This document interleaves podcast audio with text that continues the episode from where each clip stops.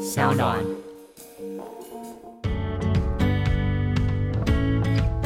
就是以刚刚讲这个小女朋友她来说的话，她原本是八大出身嘛，她是八大里面的红牌，可是她是有自己原则的，她是在工作的时候不喝酒，然后不跳舞，不出场，所以她有这样的原则，还可以做到电影的红牌，她的交际手腕是非常厉害的，交际手腕厉害，是外表漂亮？都有都有都有都有都有都有。然后他这样子在店里面一个月可以赚四五十万台币，在那个时候，哦，很厉害他耶是！九零年代末期吧？对对对对对那很厉害耶，一个月四五十万，真的是酒店大红牌。对大红牌，然后他后面的庙庙的营业额比他一个月在八大收入是多好几倍。那你们两个为什么到现在还没有去开庙？我们中间有一度，我就跟 我有跟仙女谈论说，我们好像有点相对剥夺感，我们在我们在花老本做这些东西，然后看这些故事，动不动都几十万、几百万。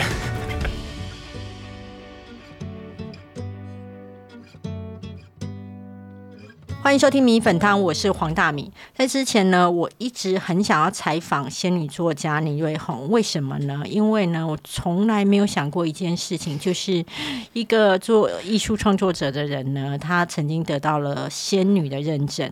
那就在我想说，呃，等我整个阅读完他的书之后，然后要准备好所有的精气神来采访他的时候，哎，我又听到他们跟我说，哦，不行哦，他现在有新的著作要来出版，所所以呢，可不可能改采访新的著作？那我说新的著作是什么呢？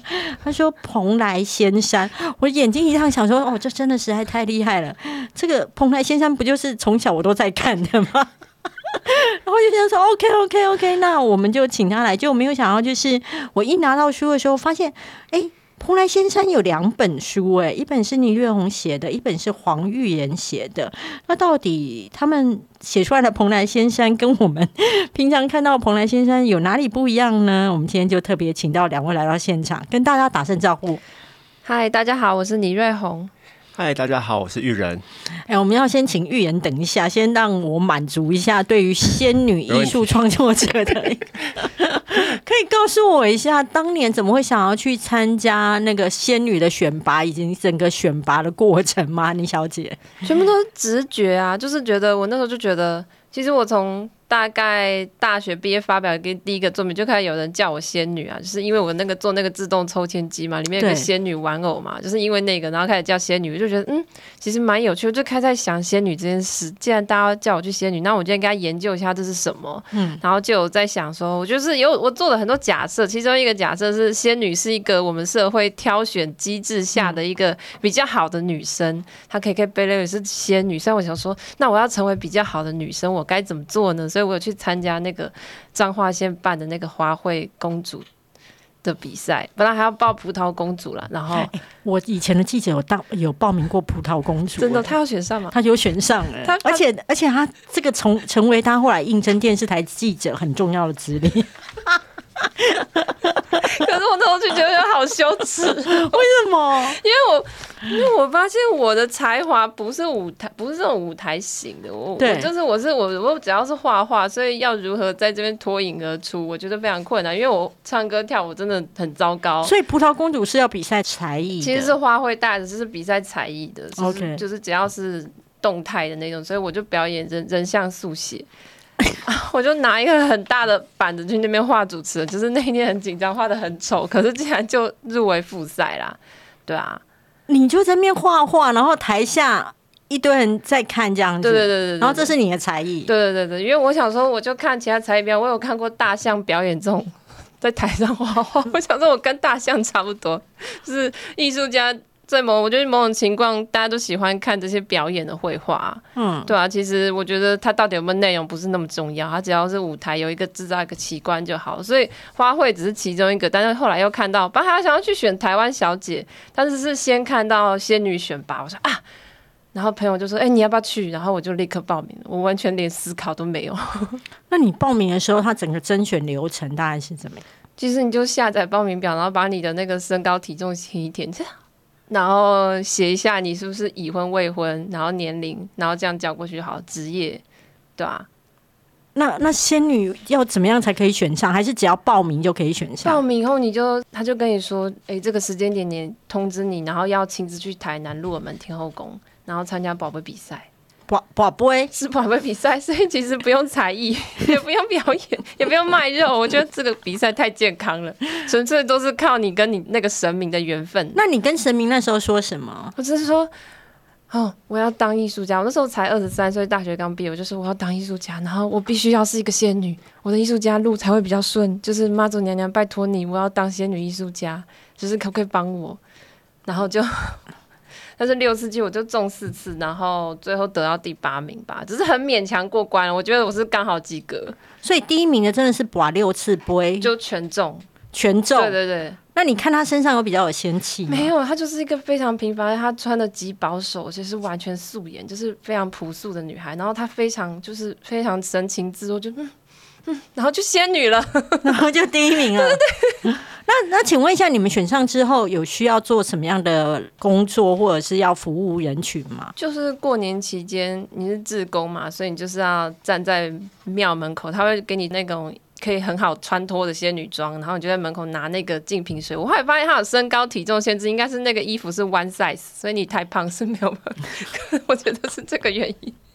就拿净瓶水里面沾，拿那个柳枝，然后每一个信众来，就是在他们头上点那个柳枝的水，就是进来的时候，算是服务就对了。春节的期间给信众来庙里祈福的时候，所以是从大年除夕一直到初五，这一群就是获选为仙女的少女们，全部都要在那边帮大家就是沾水啊，然后祝福。对对对对对，然后有排班啦。看你要什么时段，那你你有那一种就是帮大家祝福到有一点茫然的感觉吗？没有，我只是觉得这一切都太有趣了。可能因为我是台北长大的小孩，然后我其实我觉得我自己跟宗教的那个关联没有很深，所以我有感觉到这些信徒是真正的很相信，他们是过年期间来庙里拜拜，是他们。可能这一年最重要的某一个行程，所以他们会诚心的跟我说谢谢仙女。就是我在滴那个水的时候，我觉得他连狗都会一起滴，所以我就觉得，所以就很认真的跟你说谢谢 仙女。对对对，那这种说啊，我真的是仙女。可是我后来没有写在书里，是其实那一天回家的时候，我好像中邪，就是一把那些女服脱掉，我就去等公车要搭回台南市区。结果我竟然其实有点寸步难行，就是就开始好像回去的时候我就呕吐了蛮久，然后发高烧。大概一个晚上吧，啊，那跟我想完全不一样。我本来以为是帮大家做完祈福，然后祝福这么样的就是奉献的事情，回去之后会中大乐透或什么之类的。没有，就觉得超怪的，但是隔天就好了。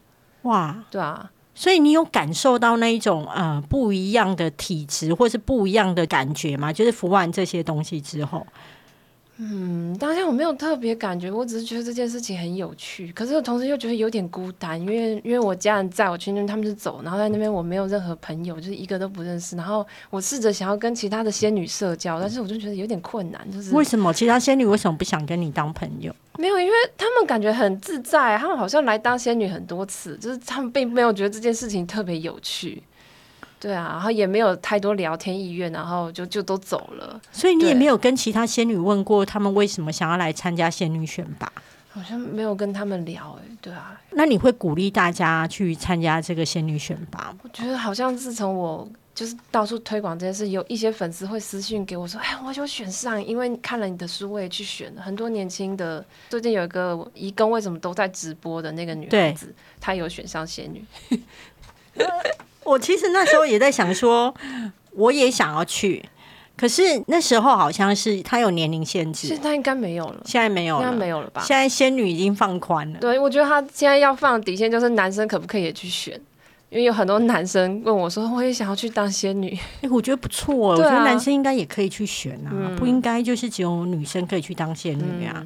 对，好啊，那我来问一下哦，那你在创造了就是仙女奇缘之后，然后现在为什么突然哎想要来做蓬莱仙山？两位谁可以回答我一下？那我要先讲吗？那你先讲我。就是因为我在二零一四年就做了一个蓬莱仙山办事处，我一直对这个电视台非常好奇。就是我从小时候半夜我不睡觉看电视，就觉得这个电视台怎么这么诡异，就是跟我平常看的别台它状态完全不一样，它甚至 logo 也很诡异，是一个橘色的山。然后我就觉得，同时又觉得很幽默，但是又没有办法形容它是那个什么感觉。反正这件事一直让我内心有一个遗憾，因为到后来二零零五年姚文智上来的时候，就把它那个牌照拿掉以后，彭先生的身世就不如以前了。然后一直到我觉得我长大的时候，就开始在怀念起这件事情，所以我想说为这个电视台做一个作品，所以才做一个叫《蓬莱仙山办事处》。因为我就研究“蓬莱”这两个字，它其实在《山海经》里面是讲一个仙人都要去求取仙药、长生不老的地方，就是那里还会有奇珍异草啊，还有美丽的仙女会奏乐啊，然后仙人都在那边喝茶下棋，反正是一个非常漂亮的地方。我想说，那为什么在台湾蓬莱仙山是一个这么诡异的电视台嘞？就是这件事情，我就是想要质疑这件事，所以我就做了一个我想象的蓬莱仙山，因为它已经不存在，甚至没有什么资料可以查。但在写仙女书的时候，我就觉得这些资料好像还是不太够。我想要写清楚一点，蓬莱仙山到底是什么，我不能再停留在我的想象跟我的猎奇，所以我就上网看看我可不可以问问谁，结果就找到有一个阿北非常认真经营一个部落格，他是一个命理老师，我就。看到他，他曾经有挂名说他是蓬莱仙山的经理嘛，还是发言人，然后我就写信问他，他立刻就说：“哦，没问题啊，你可以找这个人。”他就介绍小庄给我认识，然后我就立刻，好像是十二小时内，我就立刻杀去高雄，就是非常有效率。那时候好像是去南部看我亲戚，我就跟我亲戚说我在写信问一个南部的神秘的阿伯，他如果说可以，我就要去。然后他就说好，他他回了吗？我说他回了。然后说，然后我亲戚就说你应该现在去。然后你就下高雄，我就立刻下高雄，然后立刻问一个朋友可不可以陪我去，对啊，哇，那你下去高雄之后，小庄是等于是创办人的小孩，对，对。那你下去之后，你感受到的是，我就觉得啊，原来彭华现在还有这么多故事哦。就是我就是想要知道他爸为什么自杀。我当时的问题很简单，为什么彭华现在会消失？这个电视台到底为什么撑不下去？对，然后到底为什么要做出这么诡异的这些视觉风格的东西？是谁做的？就很单纯这些问题。那你有得到解答吗？我觉得是后来搬来高雄做这本书，我才得到比较完整的解答。因为你你那时候只打算下去一次，对啊，只是想着问，因为我要把书那章节写清楚，只是想要问一次。可是问一下，哎，里面好像还有很多东西挖。因为小庄那天我们只是一个下午的访谈，一个早上，所以大概只聊了两个小时。他只是大概把整个过程讲一讲。那讲一讲，跟你决定要整个去住在高雄，这大概花了几天做决定？呃，中间两年吧。是后来我想说，嗯，我想要又想去驻村，我就想说先投投看，因为疫情的关系，先没有想要出国，所以就投高雄的驻村啊。高雄最有名的就是博二，然后想说那要投一个刚跟高雄有关的主题，对，就想啊，就跑来先生好了，然后就下去了。对对对。那感觉上这是你一个人的梦啊，那为什么预言你后来会加入呢？呃，仙女在第一次跟这个小庄做访谈的时候，其实也蛮早了。后来是有一次大家去西门町的红包厂玩，然后那一次我也就一朋友，然后一起去那边，然后他就跟我聊到这件事情。然后那个时候我对蓬莱仙山电视台的感觉，就会觉得哦，是一个小时候看过，风格比较特别，但是也不会有特别的动力去去讲说哦，我要把蓬莱仙山这个故事怎么开始、怎么没落记录下来。可是就是因为仙女刚刚讲说还有很多故事，然后她稍微提了一两个。然后我就觉得啊，这些东西真的假的？因为这些东西她说的那些事情听起来都很磅礴，比如说什么去盖台呀，然后去垦丁做这个开港啊，这些事情如果是真的的话，怎么可能没有被记录下来？有啊，有报纸报道啊。呃，但是我觉得他应该会站在更高的位置。嗯，后来我就想说，哎，好像这个事情蛮有趣的。然后。如果那些东西都是真的的话，那我觉得他是一个非常值得把工作辞掉，然后花时间把它投入进去，把它整理出来的一个事迹。天啊，你就把工作辞掉了？对啊，因为第一次听到的时候，你就会觉得，他的故事我天啊，我好喜欢你们两个这种态度哦！我觉得我如果常我如果常跟你们在一起，我一定会去干出很多很疯狂的事情。一起要加入加入，OK OK OK。对，动不动就杀高雄，动不动就辞工作。真的真的真的，人生只有我想要的东西，其他的东西 I don't care，好不好？因为他的故事模板就很像 A V 帝王，嗯，然后我想说啊，如果都已经有一个 A V 帝王的模板在那边的话，那台湾版的大家应该也会很有兴趣吧？嗯，就会觉得 OK，好，你来做。好，那可是呢，呃，因为我有看了你们的书嘛，我觉得就是我对于整个蓬莱仙山的创办人是有所了解，但是我们的听众其实是不了解的，可以稍微跟我们介绍一下他的生平吗？哦，我觉得如果最好理解的一句话就是，他是一个台湾版的 A V 帝王，但是我们在书中里面不会特别这样子去描述他，因为他。除了情色这个领域之外，它还有更多更贴近台湾的领域的事迹，譬如说从更早期的旅游业、工程业，然后到情色业、媒体业、宗教业，就是我们现在看到很多东西，其实都是他留下来的成果，但是我们不晓得这个事情是他做的。嗯，呃，可能大家比较有共鸣的，譬如说是关洛音这件事情，是他第一个把道教放到电视上。然后让全台湾、全社会引起恐慌，然后恐慌之后，大家才对这个词比较了解。然后或者是说铁丝玉玲珑，他们的原型也是来自于蓬莱仙山的节目。那可是你刚刚有提到哈，其实这个创办人他是一个非常积极，一直在开拓新事业。嗯，对。那一开始的时候，其实他本身没有那么觉得一定要从事哪一行，但是呃，我在阅读这本书的时候，我发现是说选择。比努力重要，就是他去当了那个香蕉的保育员，嗯，之后其实对他人生影响非常的大，甚至后来成为旅游大亨。可以跟我们讲一下他整个这一段当中比较细节的部分吗？哦，好。我们讲的这个故事主人哦，我们叫他庄董啊。他最一开始从这个刚出社会退伍之后，他其实有一段长达大概快十年的时间是在做翁楼啊，就是一个江湖卖药的工作。那我觉得这个就像林怀民说，呃，年轻的流浪是一辈子的养分。就我觉得他就是这个十年翁楼啊的生活，这个学习完全反映在他之后的各种职涯里面。那他有这个技能之后呢，因为他他是大树人，离岐山那边很近。那个时候，台湾的出口香蕉是非常高的，就是整个台湾的外汇存底有三分之一都来自于香蕉，所以那边岐山的蕉农是有钱没有地方花，所以大家想尽办法建酒家、建茶室啊，给这些蕉农花，就他们会有钱到这个地步。那那时候，呃，庄董他就想尽办法靠近到这个领域，他那时候去进到青果合作社，是公部门的，在里面做。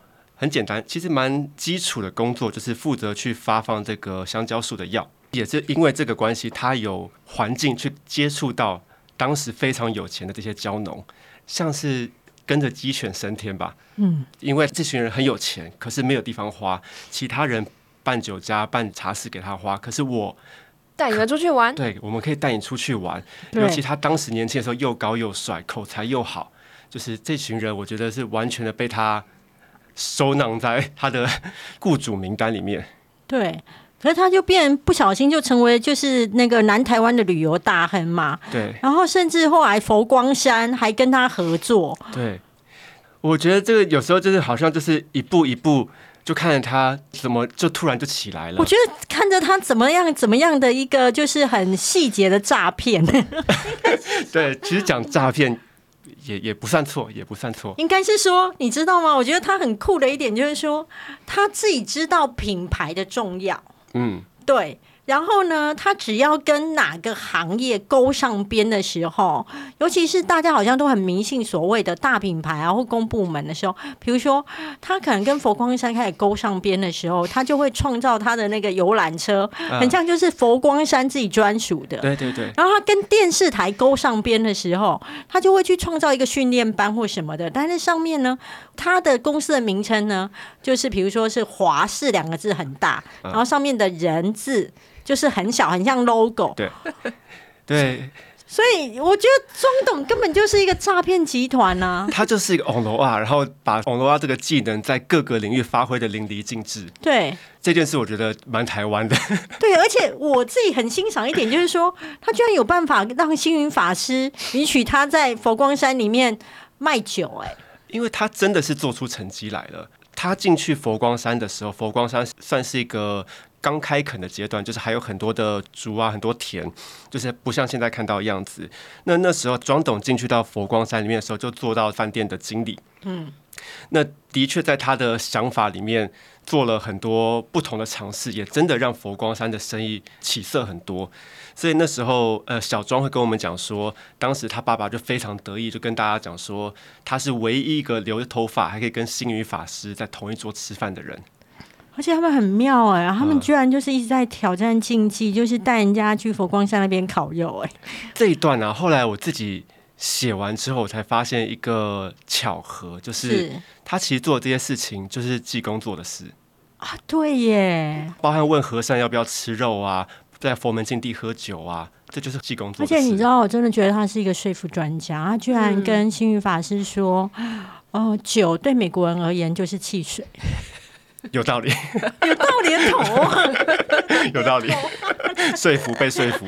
可是我自己想要问仙女艺术家瑞红强嗯小姐，我想要问一下，那时候你说你走进去他们那个住宿的地方，当时他那个住宿的地方，因为是庄董创立的嘛，是结合有点那种印度风。然后你自己走进去的感觉是怎么样？而且那时候好像只有你一个人进去住、哎我觉得它现在看起来还是不错，就是你现在可以感觉大概是那个三星四星的旅馆的状态，可是我觉得应该比当年应该又更简陋朴素的更多。嗯，然后我只是觉得有一种灰尘味，就是一个很久没有人使用，就是我有感觉到它已经不是过去那个，那现在还可以订吗？还可以啊，但是你要打电话订，它没有网络任何订房服务，是还蛮传统，因为大树本身不是高雄热门景点。嗯，所以那时候是我刻意要去住，所以那个那个尼姑也就会很怪，你干嘛？就是没事就说要来住，那有包早餐吗？没有你都要再另外就是投钱，对啊。可是我们就我偷偷说，我们觉得那个早餐没有很好吃，所以我们头很少。哦，就是自助就对了。对对，但你去住起来的感觉怎么样？就普普，就非常普通啊。对啊，嗯但是你觉得如果用体验的角度去住，你觉得是值得的吗？是还不错。我我就是会想象，就是当年他们最风光的那个时候，到底是客人有多满？因为那天去就只有我们，所以就会想说，当年到底是怎么样？OK，、那等于说你自己啊，从台北下来，那你自己在这样整个驻点去了解的时候，有没有什么东西是让你觉得跟你原本想的差异很大，或者是震惊你的？我觉得最主要，我一开始会想象里面有一些可能女性是非常重要的角色，或是对我也觉得里面某些角色其实是某个女人下的，或者里面的某一个重要职位其实是一个女性，但是我发现，哎、其实不是，就是没有，就是这件事没有那么重要，嗯，就是或者是我们我需要访到那个关键女性。受访者她不愿意出面啊，我比较在意的是庄董身边的那些女性啦、嗯就是他的亲密关系跟他最亲密的那个女性，她怎么看这个人啊？嗯，对，如果你的另外一半是这样的人，你会怎么想啊？你是那什么样的心情去陪着他啦？那你觉得他们所传递出来是觉得庄董是怎么样的人？我目前觉得比较可信说法是他最后生前有一个比较年轻的另外一个女朋友嘛，他就是会跟我描述他这个人，我是觉得是一个蛮崇敬他，把他当某一种和他很崇拜的长辈，因为他们年龄差距很大，都可以当他阿公的。他就是其中一个，这算他包养的吗？还是就算小女朋友吧。对对对，还为他开一间庙啊！就是他那个女朋友原本庄董为他开一间庙，对啊，因为他不想让他回去酒店上班，就想说啊，你应该要开创别的事业，所以我就先帮你先开一间烧烤店，还帮他开一个美容院啊。烧烤跟美容店都没成，还是居酒屋啊，都没成功。那想说，那刚好我现在有在弄济公坛，就是你在台中嘛，那就台中也弄一个，你就管这里的济公塔事务，你就不用去酒店上班了。那后来那个庙我做起来吗？有哎、生意很好。哎、你们有没有觉得一件事情，就是庄董很会开庙啊？也是各种尝试下的结果，就像他为这个女朋友，他从最开始从美容的店啊，然后到餐厅啊，到主持广播节目啊，就是做了一连串失败之后，最后发现，哎、庙最赚，就一路做下去，哎庙有多赚？比他做八大还赚。比比做八大还赚。你那时候问过他们，就是比如说他们之前做情色节目大概赚多少，或是命理节目赚多少，跟做庙赚多少吗？呃，就是以刚刚讲这个小女朋友她来说的话，她原本是八大出身嘛，她是八大里面的红牌，可是她是有自己原则的，她是在工作的时候不喝酒，然后不跳舞，不出场，是所以他有这样的原则，还可以做到店里的红牌，他的交际手腕是非常厉害的，交际手腕厉害，还是外表漂亮？都有都有都有都有都有都有。然后他这样子在店里面一个月可以赚四五十万台币，在那个时候，哦，很厉害耶他耶是！九零年代末期吧？对对对对对对哦对中对那很厉害一个月四五十万，真的是酒店大红牌。对大红牌，然后他后面的庙庙的营业额比他一个月在八大收入是多好几倍。那你们两个为什么到现在还没有去开庙？我们中间有一度，我就跟 我有跟仙女谈谈论说，我们好像有点相对剥夺感。我们在我们在花老本做这些东西，然后看这些故事，动不动都几十万、几百万。但是觉得跟我们没有什么关系。真的吗？你都没有动心想过，想说反正以前也是在面帮人家舔那个，就是觉得没种嘛，要跟鬼神打交道啊。你觉得真的有鬼神吗？我觉得有，我觉得那个是要付出某种代价的，而且我是觉得那不能，我是觉得可能我比较善良嘛，我觉得我不能欺骗人家。嗯你不是真心相信这件事，你就不要做。那你在采访他们的过程的当中的时候，因为他们一大堆命理老师啊，或者是这些神鬼传奇，你有算一下，或者是去感应一下吗？嗯，我还好哎，他有真正算了，因为那阵子我觉得，我觉得问的答案都差不多。但是我有去高雄武庙拜拜很多次啊，我遇到迷茫我就去武庙，我就觉得那间能量特别好，我好爱那里，武武庙不是就是为了去吃那边的路边摊？我都专门去拜拜，每次都会抽签，然后都觉得关老爷又骂我，然后我就说好，我会回去好好工作。关老爷应该是觉得你不要再搞这些五四三了吧？哎，那玉妍，你去算的感觉怎么样？哦，我要先说，就是蓬莱仙山里面的命理师有正派的，也有不正派的。对，那当然不正派的，我们目前找不到，可能有些在庙里，有些人可能反正就找不到了。就是他们没有介绍给我们认识。对对对，然后我们就去了一个这个正派的命理师，是大家都称赞的。那我就想说，我从来没有花钱去算过命，可是我想说，多少，钱呢？呃，算八字就看你的一生，看医生。对，看一哦，生突然觉得有兴趣了，然后三千块，三千，OK，真的吗看这三明区靠近看看医生，靠近金丝湖那里。那你觉得准不准？我觉得很准，真的假？所以我就打算听这个命理老师的话。好了，我不要接案，我不要做什么自由工作者，我之后回台北找工作。他这样跟你讲，对。那你自己算的时候，你觉得他描述什么东西让你觉得都是准的，然后愿意让你这么样漂泊的灵魂决定好好去工作？哦，首先是因为我们听过他太多的故事，有建立一个很高的期待感。哦，因为我很客家，我我平常是客家对我很客家，我一般不愿意花钱去算命这件事，对，所以他是我第一个去掏钱，还三千块，我真的觉得好贵。其实如果你平常不是很爱去算命的人，其实三千块真的太多，啊因为。一般人比较能够接受就六百几百块吧啦，八百啊，一对千二，然后所以我想说，好啦，就算下去。然后他就算下去。对，他就首先 他们有自己的一套呃理论，就是是他自己的说法。如果你丢去 Google 的话，都是不准的。他们有自己的说法，可是他的流派提出来是会受到非常多同业攻击的。嗯，因为他们有自己的认知，觉得人的一生应该是受什么东西影响，占几趴。那可能就会攻击到其他同业做姓名的啊，做面相的啊，做手相的，所以他们有自己的说法。但是听他讲完之后，他那一套我觉得是我是幸福的。然后他算我说我十五岁到三十岁的时候走空亡期，做什么事情都不顺利，呃，你想做的事情都是事倍功半。嗯，然后我就豁然开朗。所以你会觉得我的人生那时候就是因为是在走空亡期，所以本来就这样。没有，以前会怨天尤人，现在觉得啊，这是命中注定，我这不就就是转念而已吗？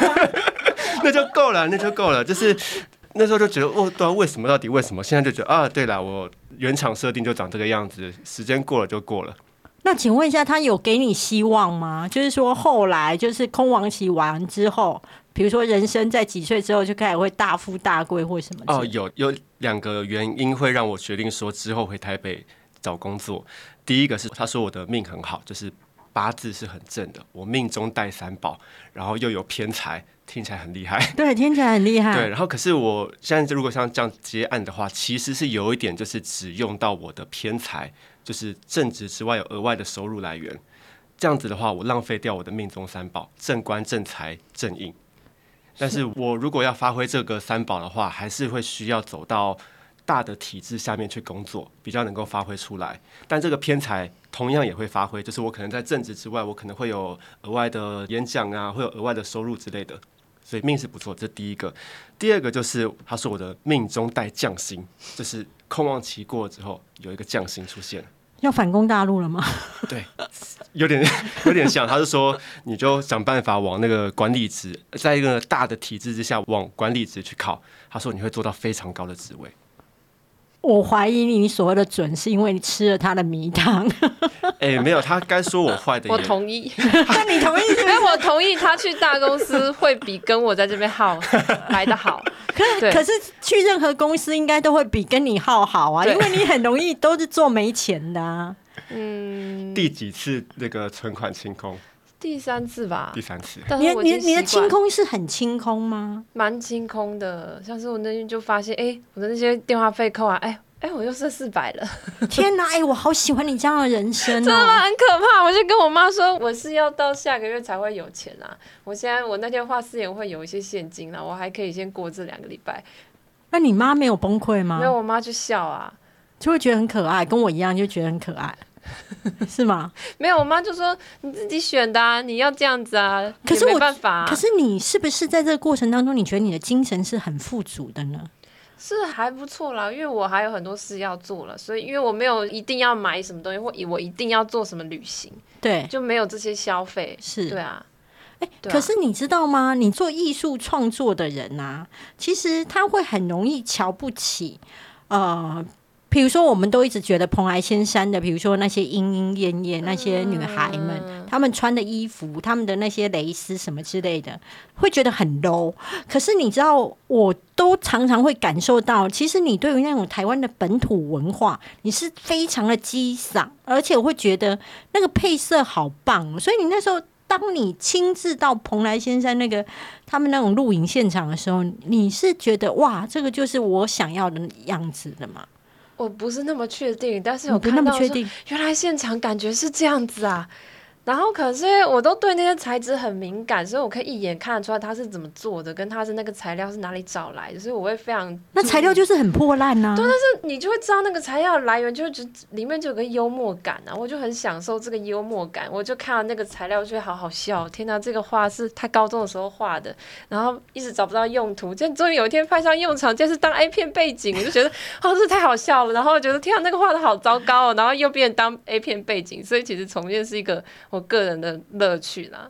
那他们带你去看 A 片的拍片现场的时候，你有整个震惊吗？没有，就一直笑。你一直笑？对啊，我在现场笑的好开心。为什么？我就觉得怎么可以这么幽默？就是那一切，因为你那实在是那个预算是低到有点可怜啦，所以你可以感觉那个低呀，不知道多低，你就会感觉到像是现在这个屋顶，他们就直接把布塞上去，他连想要收的漂亮都没有收的好。嗯，我就是在看那些没有收好的边。然后你觉得那样很有趣？对啊，我觉得非常幽默哇！而且我刚刚看资料就说你有去酒店上班哦。嗯，就是也是那时候也不知道我要干嘛，对啊，就觉得啊，研究所毕业还拿一个艺术硕士，对啊，现在要干嘛？就是要继续做作品吗？可是钱在哪？然后又没有去上过班，因为其实我都一直是 freelancer，所以我想说，如果要个稳定收入，应该要去上班。可是我觉得不行要，上班我要用什么时间创作？我还是一边有在画画，就是有的画那些有的没的东西，就觉得不行，那还是找兼职好了。然后我同时也想说，干脆就找一个就是家里比较有钱的男生结婚算了，这样子。哎，不会，那就更不会创作了。对的，但是我那时候就是很有点还蛮蛮，要怎么讲，就是很有点放弃感，就是随便这样子。对。就遇到一个男的在路上被搭讪啊，他就问我说：“哎，你要不要来酒店上班？”你有没有听过八大行业？然后我就说哦，那你有你你有跟他讲说我艺术硕士吗？那对啊，这不重要，他只是觉得你的外形，你为什么就是他就觉得你是笨蛋，你明明有这个条件，你为什么不要赚这个钱呢？他说，而且可以轻松聊天交朋友就可以赚钱呢，为什么不做呢？对啊，念那么多书干嘛呢？哦，其实念很多书，你就是可以跟客人聊天比较多话题啦。但我发现其实也没有什么好聊的。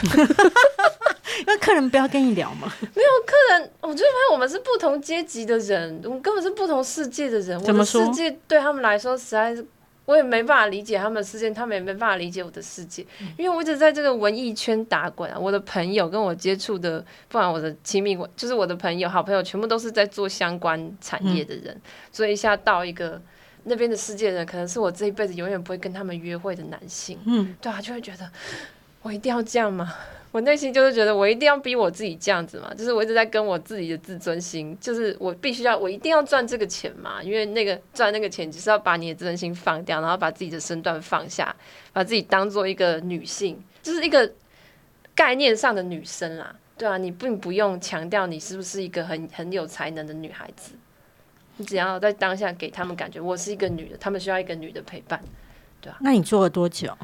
我好像只去上班了四天，我就觉得啊，这个钱我觉得我不能赚，那请问有拿到薪水吗？哎，几千块，因为我觉得，我觉得到后来我还跟那个人说，你不要跟我联络，那个钱也不要给我了，因为那个钱扣一扣真的没有多少，我觉得太难赚了，我就觉得我我要说我回去接案啦，因为因为真的要赚钱的话是要赔税比较快，因为才可以实拿，不然我经纪人抽，然后他要抽我的衣服也要钱呐、然后店家要抽，然后最后拿到多少钱，然后我又这种不积极上班，因为我就说啊，那个晚上就熬夜，我觉得我毛孔都变大了，我那粉刺长好多，我不想去，我已经没办法再继续当仙女了。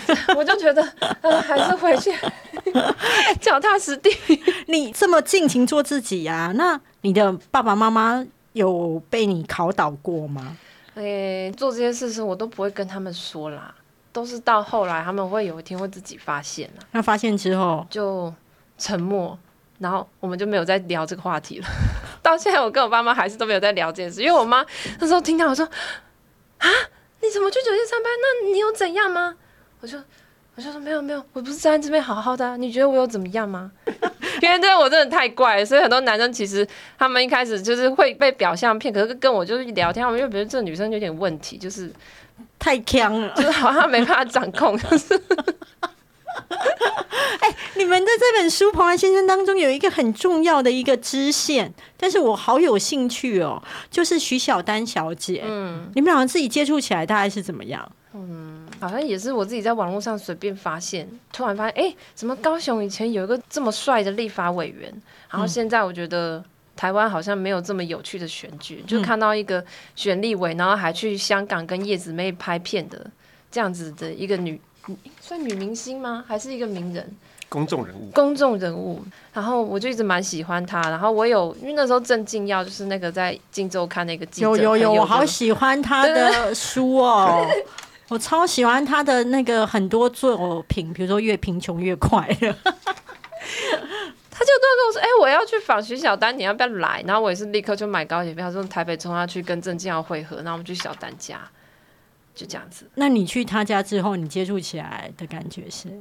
我觉得哇，本人还是好漂亮哦。她，我就觉得她才是真正的仙女。我那天回去有觉得我不是真仙女，她才是真正的活在那个仙女状态的人，对啊，你是指她的外形？没有是她整个精神嘛，她都嗯比我更相信她仙女。其实我是反仙女了，我不是那么。我是我是有点在反这个，但是她是真的相信她是天堂来的女人。哎、可是他后来好像跟蓬莱仙山其实也有关系。对啊，是也是突然发现啊，原来他他就是有点离开演艺圈的时候，他是到蓬莱仙山工作，嗯，对啊，那你有问他在蓬莱仙山工作的感觉吗？嗯，好像他就是有跟我们说，他觉得庄董就是个很幽默，然后他们两个就可以一起做好玩事情的人，因为庄董就是也会都会成全他想要做怪怪的事情，例如他要办那场婚礼，对，那一场婚礼，庄董其实是幕后的操盘手。他是提案的人吧？应该算是出资想要赚钱，然后帮他策划这个婚礼的，人，但细节内容就给徐小丹自己去调整。对，可因为等于是说徐小丹那时候呃坠入爱河，呃不不是真的爱河，不是那个爱河，然后他先生。呃，即将要结婚的先生有血癌，然后你们的描写就是说，他觉得呃，因为他先生有血癌，然后我又愿意跟他结婚，这才是真爱。嗯，那要真爱的时候呢，庄董就觉得那要不要来办一场婚礼？可是徐小丹就跟他讲说，我没有钱呢、那没有钱怎么办婚礼？可是哎，是不是你们自己感受到庄董都会觉得没有钱没关系啊？呃，应该讲说他有太多赚钱的想法跟手段，有没有钱不是问题，就是对他来说，我只要怎么样我就有钱进来。嗯所以比如说他有很多人欠他钱，他都会觉得那个钱我不用去追，我想办法另外赚，一定都比这些多。真的假？他很会资金调度啦，对啊，非常有自信，连他儿子都不知道他爸怎么做到的。公司会计都不知道。对啊，就是他可能会，就是公司跟他说，哎，这个钱坑有点大，该怎么办？他说没关系，给他几天时间，他就可以去把那个钱变出来对。可是我觉得他很猛的一点就是说，其实徐小丹那一场婚礼的时候，等于是他策划嘛，嗯然后因为新郎那时候扛不住那个压力，嗯，就觉得他可能不要出现。那一般都会觉得，当一段婚礼没有新郎的时候，这婚礼是走不下去庄董没有，我觉得没差、哎，没差。小丹本人好像也没差，对，两个都没差他。们两个也都觉得没有新郎没有差，没关系，有替身啊，但是有演员可以代打。对，两个人的想法完全不一样。就是庄董为什么要策划这个东西？因为他是生意人，他想要赚钱。徐小丹的名气太大，大家对他有兴趣。然后徐小丹又要拖了，在婚礼上又要拖的，是最后一次拖了，对，可能最后一次拖，那到最后，其实你觉得他是最后一次拖吗？觉得算是哎，算是嗯算是算是对对对。对，对。然后那对徐小丹来说，哦，有一个人出钱帮我办婚礼，然后这个婚礼还可以用成我自己想要做的样子，那两个人一拍即合，那结果这件事情没有那么，嗯，不，其实不太顺利啦，就是庄董有点高估了这个可以赚钱的程度，发现有算一算是赔钱的，因为大家想说啊，可以在家里看直播，我干嘛去现场？真的也是啊，然后想要收到红包都没收到，对。不，晓得为什么。所以其实这个对庄董而言是他一次失败的投资。呃，还有主要是就是小丹进场的时候，有一个人抓他的奶啦，对啊，然后就被罚太多钱了。嗯嗯，对，这是一个比较关键的事情。然后门票又没有收入，就是门票又没有想象中来的人多，因为门票也要一千块啊。然后我觉得对当时那是一九九一九九七，一九九七，我不知道对当时台湾人的消费，你会花一千块去看这个表演吗？不会啊，但现在我觉得会，现在花一千块去看一个网红直播，我觉得有可能。看网红直播他的裸体婚礼，哎、我不行哎、我跟你讲，三千块算命我 OK，但是一千块看裸体直播婚礼，可以？吧？抖内都不止一千块了。我是鸡排妹的裸体婚礼嘞，哎鸡排妹的裸体婚礼一千块，九九九，不行，不能破千，我觉得破千还是哎那太应该也差不多我我客家人，我客家人，我 我在看裸体界是客家人，我在哦命理界我就会是本省人。哦，OK，了解了解。就是我愿意砸钱的地方不太一样啊，嗯对对对。嗯哎，那请问一下，后来你们这样子去看蓬莱仙山它整个现在的演变嘛，包含你们有提到，我真的是看这本书真的是学到好多哦。其实他们现在都还有在进 YouTube 频道，有那你自己看的感觉呢？没有？他就是把频道借给别人啦，嗯是另外一个想要传教的阿贝，是要用公购的方式讲耶稣的诞生。有啊，我有特别去看呢、对，看那个频道，然后上面有真的非常多，他们把过去的剧拿出来，嗯，对啊，你每一部都看，你自己的感受是，我那阵子有一种时空错乱，就是我就觉得这个世界怎么这么快啊？就是后来回去看 Netflix 就会感觉到那个叙事还有那个时间感真的差太多了。因为我刚开始要看的时候，我其实没有办法适应他们那一批剧的速度，因为八零年代的速度。我觉得我们现在速度被调快两倍，就是看影像的速度，嗯跟大家说话的速度，所以我刚开始都要调快两倍速度这样看，但后来习惯以后，我可以回到正常速度了。那你可以在里面慢慢的回到那个世界。那你自己去看这些，就是很早的台语剧的时候，你有觉得跟现在就是现在的主流价值观有什么地方是让你觉得啊，怎么以前的人是这么想？我觉得里面主要呈现应该是女性的处境吧。怎么说？对啊，就是它里面其实蛮多主角都是在刻画一个女性的生活啊，都是以女生出发。可是他们，我觉得他们比较没有办法活出他们自己嘛。他们那里面剧比较描述都是他们会因为一个男人，他们人生才变成这样。关键都是因为一个男人。呃，很多故事都是从乡下到台北去工作。对对啊，因为我想说八零年代那个时候应该是也很多南部人搬到台北。找工作的时候，所以我觉得他有刻画那个，因为我是台北人，所以我看这个也会觉得蛮有趣的。因为庄总也是高雄，所以会看他们拍的台北，嗯，跟我认为的台北对的不太一样。还有我看同个时代，比如说新电影描写的台北，跟他们拍的台北是完全不同的状态，嗯。然后他拍非常多，几乎每一部都有去深色场所玩。就是可能刚开头就是一个辣妹在跳舞，然后而且是可能是林森北路的某一间钢琴酒吧这样子，所以他拍了非常多当时那些各种声色场所的样子，跟他们听什么歌，我都在注意他是放什么音乐，对啊，我会用那个 A P P 去搜寻，去感应那首歌是什么。你好认真哦。但是你们一直在提到是说，你们曾经一度认为，就是台湾的坏品味是来自于蓬莱仙山。